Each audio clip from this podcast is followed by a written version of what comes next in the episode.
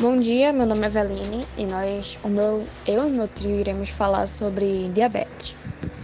O que é a doença? A diabetes é uma doença crônica caracteriz, caracterizada pelo aumento dos níveis de açúcar no sangue, o que pode provocar danos em vários órgãos, se não for tratado. A síndrome metabólica acontece pela falta de insulina ou pela incapacidade de a insulina exercer adequadamente seus efeitos, causando a glicemia alta de glicose. A glicose é um tipo de açúcar produzido a partir dos elementos que ingerimos e nossa principal fonte de energia. Esta substância química, produzida pelo pâncreas, é a responsável por permitir que o açúcar que está presente no sangue possa penetrar dentro das células. A diabetes ocorre porque o órgão não está sendo capaz de produzir o hormônio em quantidade suficiente para suprir as necessidades do organismo, ou porque ele não é capaz de agir de maneira adequada.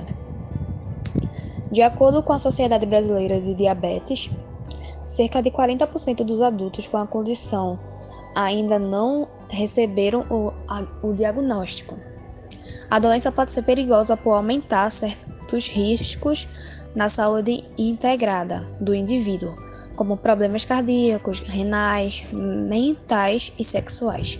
Conforme dados da Federação Internacional de Diabetes, houve um aumento de 16% na incidência de diabetes na população mundial dos últimos dois anos. No Brasil, ainda segundo a SBD, a doença atinge cerca de 16,8 milhões de pessoas.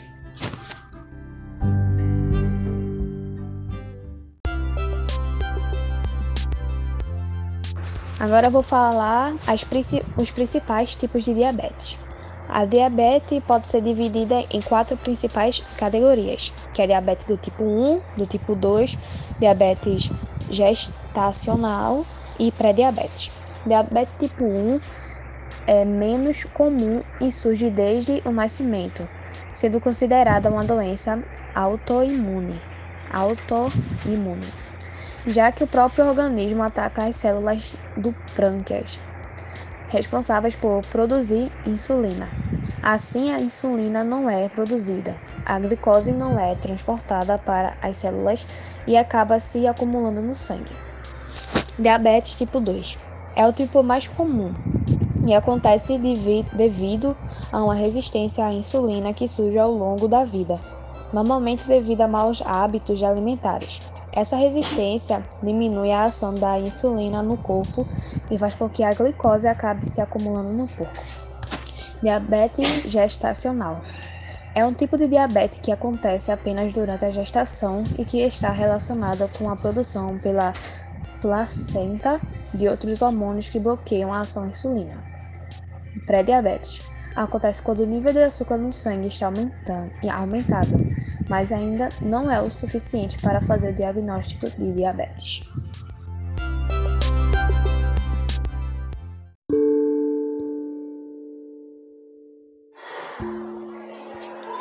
O diagnóstico da diabetes pode ser feito com uma série de exames laboratoriais de sangue que permitem avaliar a quantidade de glicose.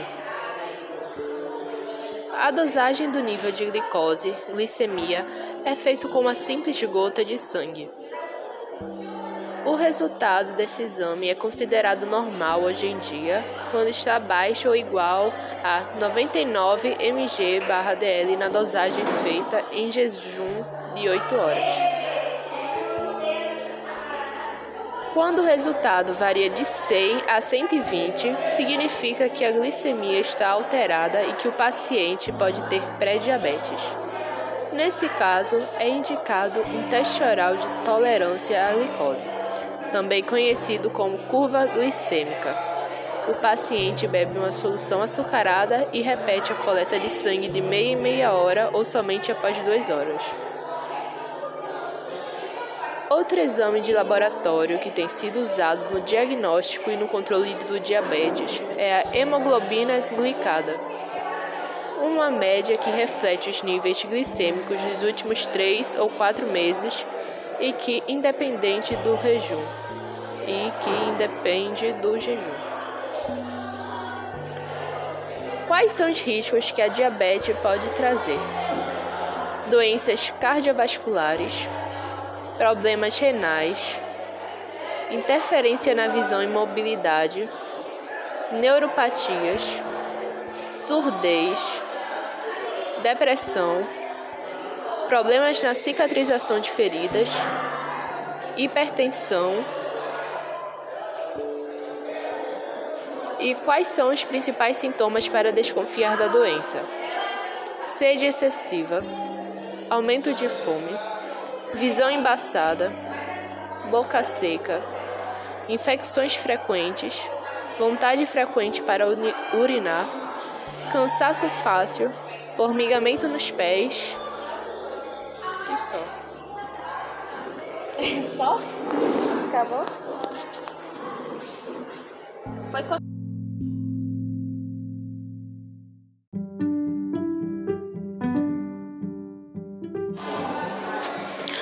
Como tratar a doença? O tratamento da diabetes normalmente passa por fazer alterações no estilo de vida, principalmente na alimentação.